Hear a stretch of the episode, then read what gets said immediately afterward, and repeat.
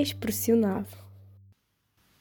Sejam bem-vindos ao primeiro episódio de Expressionado, um podcast que procura explicar as origens de palavras, expressões, ditados populares ou provérbios das regiões de Portugal. E hoje, no primeiro episódio, uh, vamos falar sobretudo sobre a palavra alfacinha. E porque é que eu escolhi esta palavra, esta palavra uh, originária da região de Lisboa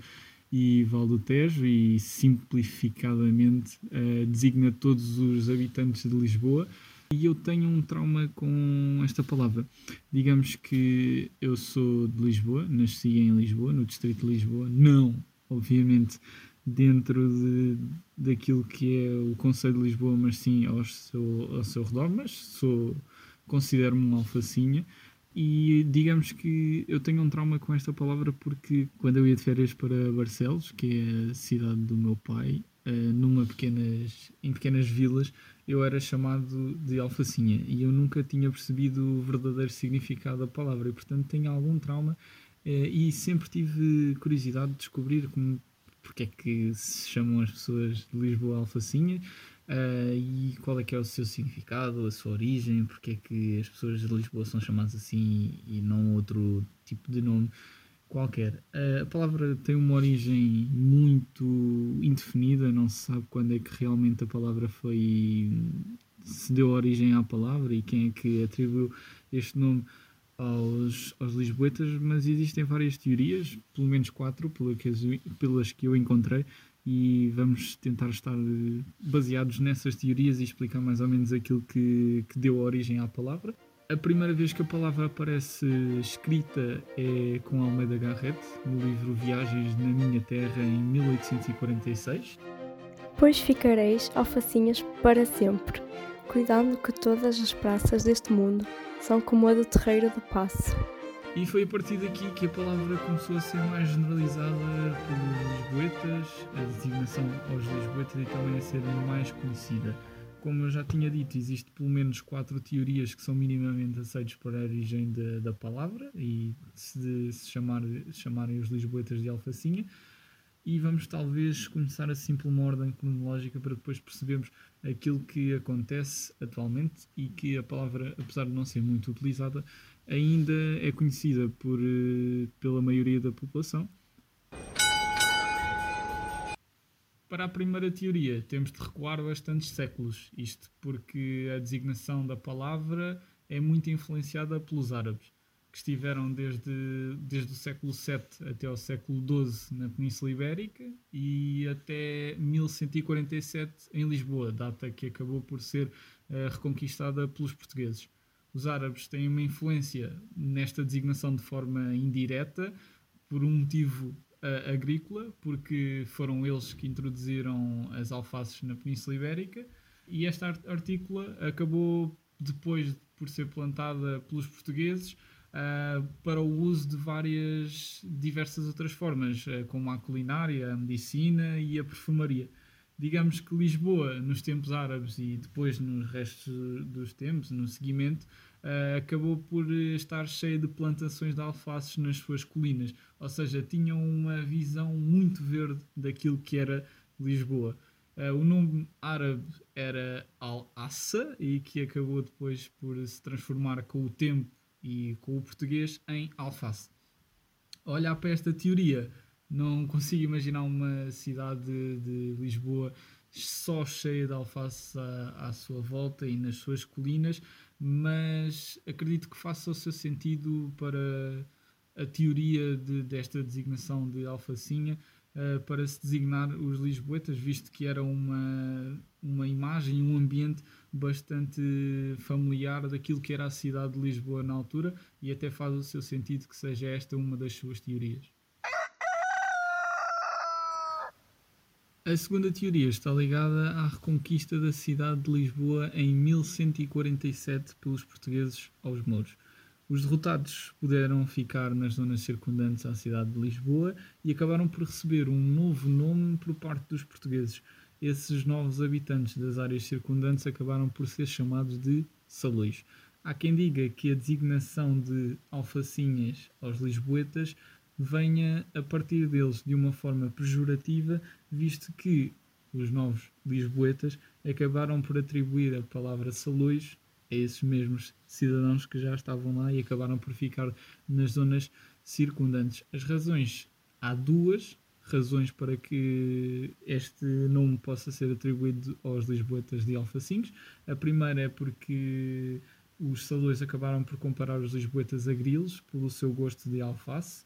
E a outra teoria é que os lisboetas acabariam por uh, adotar um novo hábito, que era passear na zona saleia, isto num, nos séculos muito mais à frente, e os seus, os seus estilos, os seus estilos que estavam na moda na altura, os laços na, eh, ao pescoço, acabavam por se assemelhar a alfaces, dizendo isto por uma visão saloia ou dos habitantes que estavam nas zonas circundantes. Eu não acredito muito nesta segunda teoria. Sinceramente, acredito mais na primeira, devido ao gosto de alfaces que a cidade, a cidade e a população de Lisboa tinha, e acredito que esta pode ser uma teoria hum, base para aquilo que os lisboetas uh, possam ser chamados de alfacinha, visto que está intimamente ligado, ou vai estar sempre intimamente ligado à alface. A terceira teoria está ligada sobretudo ao cerco de 1384, feito pelas forças de Castela a Lisboa, numa situação em que a sucessão ao trono português estava muito débil, visto que Fernando I tinha morrido e a sua mulher tinha ligações a Castela e, portanto, não sabia bem quem é que iria governar Portugal e depois acabaria por existir uma nova dinastia em Portugal, mas houve antes disso um cerco a Lisboa por eh, achar que ali estava a revolta dos habitantes por não quererem que Castela fosse governar Portugal. Acredita-se que quando os habitantes de Lisboa estavam cercados dentro das muralhas da cidade, acabaram apenas por se sustentar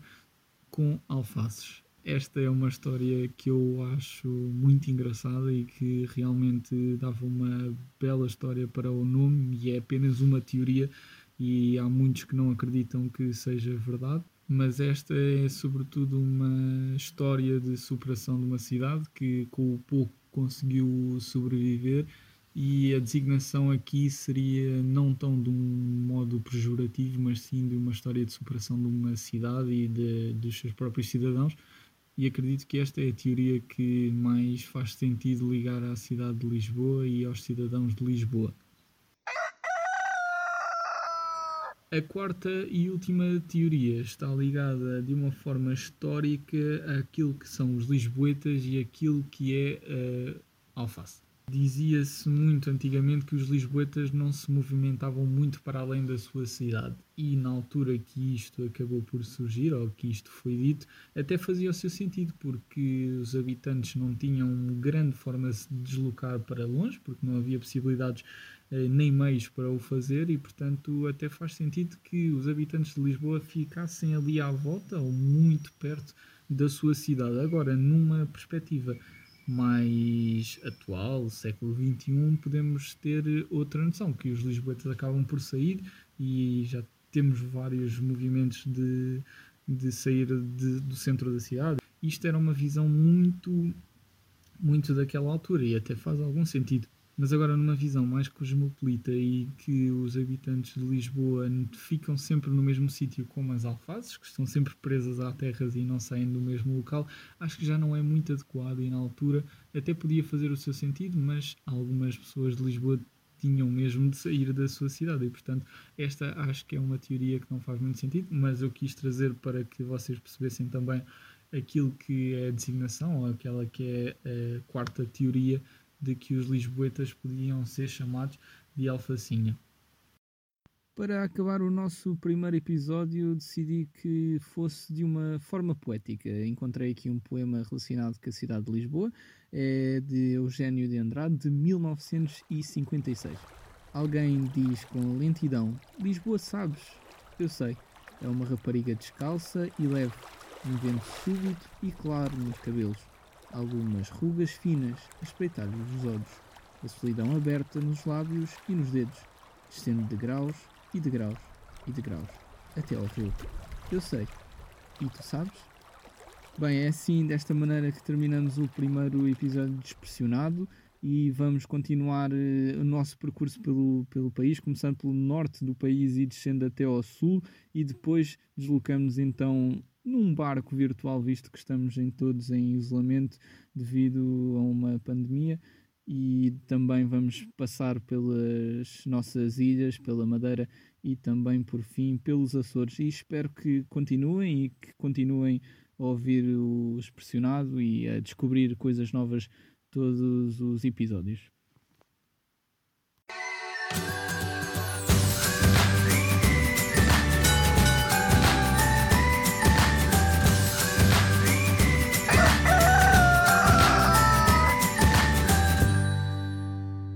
Expressionado.